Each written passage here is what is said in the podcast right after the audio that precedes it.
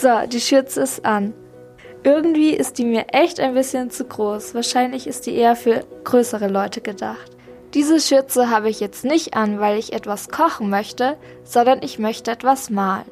Ich wache heute nämlich bei der Art Night Kids mit und male ein Bild von Kandinsky.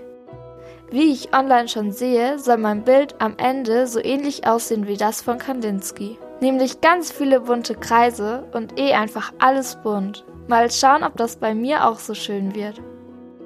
Sonja ist eine Dozentin von Art Night und in dem Video erklärt sie mir Schritt für Schritt, was ich tun muss. Hallo, herzlich willkommen zu deiner Art Night. Heute zeige ich euch, wie man dieses schöne Bild malt.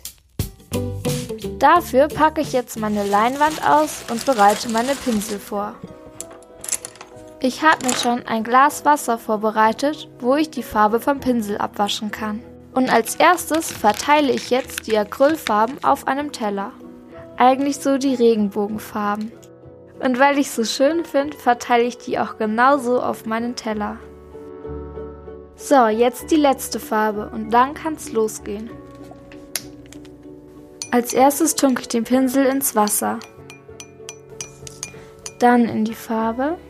Ich fange mal mit Grün an. Mal schauen. Ich habe mein Bild in sechs Teile aufgeteilt und in jedes der sechs Teile kommen bunte Kreise rein. Mit meinem ersten Kreis bin ich nicht so zufrieden, weil die Farbkombination ist jetzt nicht so toll. Ich habe ja noch fünf andere. Es ist beruhigend, Kreis für Kreis zu malen. So, jetzt der letzte Kreis.